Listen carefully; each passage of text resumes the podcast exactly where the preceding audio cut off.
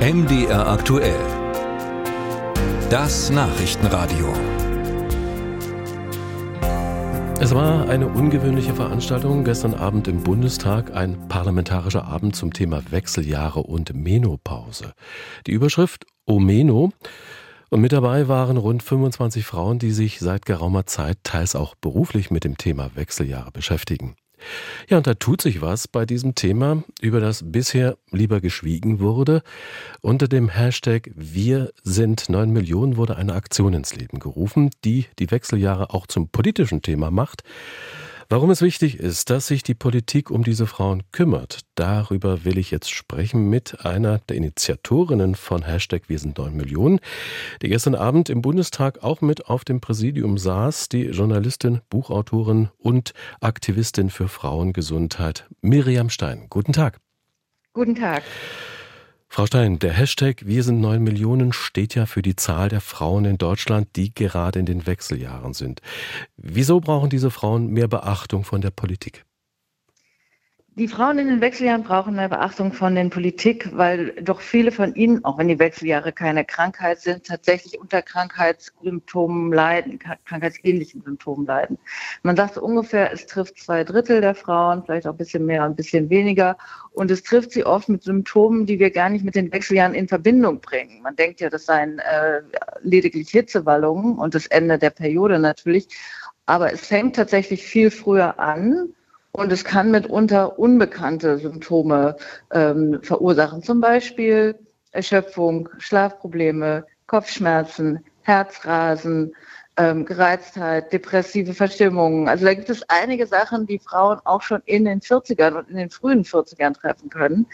Ähm, und darauf sind die Ärzte und Ärztinnen ähm, gar nicht vorbereitet. Der Grund ist ganz einfach der, die Wechseljahre sind kein Thema im Medizinstudium, die kommen gar nicht vor, selbst in der Facharztausbildung Gynäkologie nur am Rande.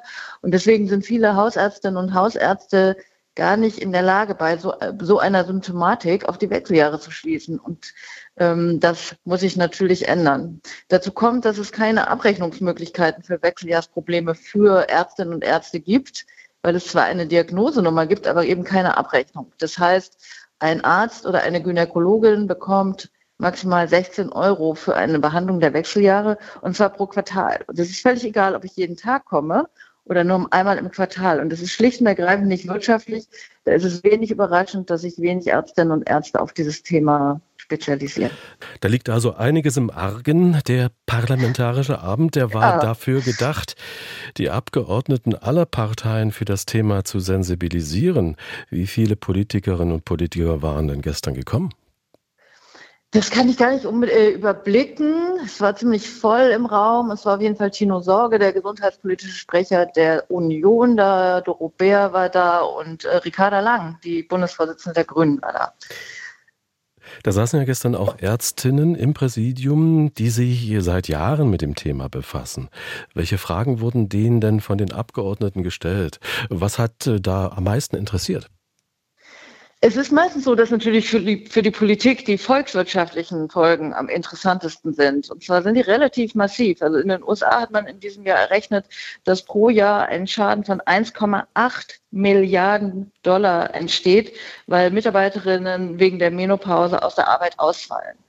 Und das ist ziemlich viel Geld. Es gibt jetzt eine ganz neue deutsche Studie, die hat die HBR in Berlin ähm, äh, gemacht und da kam raus, dass tatsächlich zehn Prozent aller Frauen, also aller arbeitenden Frauen, ähm, angeben, dass sie in Frührente gehen wollen oder schon gegangen sind aufgrund der Wechseljahre.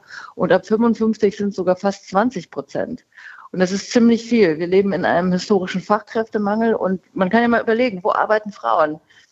In der Pflege und in der Schule und in den Dienstleistungen, im Service. Und das sind ja genau die Bereiche, wo der Fachkräftemangel am massivsten ist. Wir haben das mal ausgerechnet, wenn man von den neun Millionen ausgeht und davon etwa 20 Prozent, dann hat man 1,8 Millionen Frauen, die überlegen, in Frührente zu gehen. Das sind genau die 1,8 Millionen MitarbeiterInnen, die ähm, bis 2035 in der Pflege fehlen. Ja?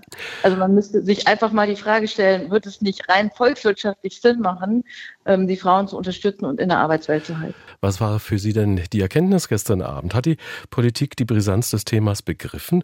Ich glaube, die Politik hat das Thema begriffen.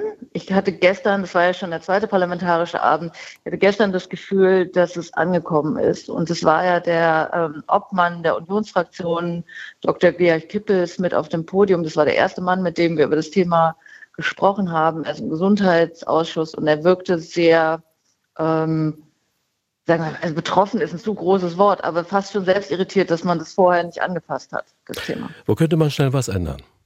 Ich glaube, man könnte ganz schnell was ändern, indem man das Thema Frauengesundheit inklusive Wechseljahre überhaupt mal auf die Agenda des Bundesgesundheitsministeriums schreibt. Das ist nämlich, es gibt da so ein äh, Vorsorge- und Prävenzthema und da ist äh, Jugendgesundheit drin und Männergesundheit und Altersgesundheit, aber keine Frauengesundheit, gar nicht. Und das finde ich, äh, kann man ganz schnell ändern. Und ich würde das für sehr, sehr wichtig halten, dass die Hälfte der Bevölkerung medizinisch richtig versorgt wird. Die Wechseljahre haben den Bundestag erreicht. Gestern Abend gab es den zweiten parlamentarischen Abend unter dem Motto Omeno. Darüber habe ich gesprochen mit Miriam Stein, Mitinitiatorin, Journalistin und Buchautorin. Herzlichen Dank für das Gespräch. Vielen Dank für die Einladung. Ja, und seit September hat MDR aktuell einen Podcast zum Thema Wechseljahre. Dort beantwortet die Präsidentin der Menopausegesellschaft Dr. Katrin Schaudig sehr unterhaltsam alle Fragen rund um das Thema und in der aktuellen Folge beantwortet sie Fragen von Hörerinnen. Unter anderem die Frage, was die Pille mit den Wechseljahren macht. Unseren Podcast Hormongesteuert hören Sie in der ARD Audiothek, auf der MDR-Seite unter Podcast und überall, wo man Podcasts hören kann.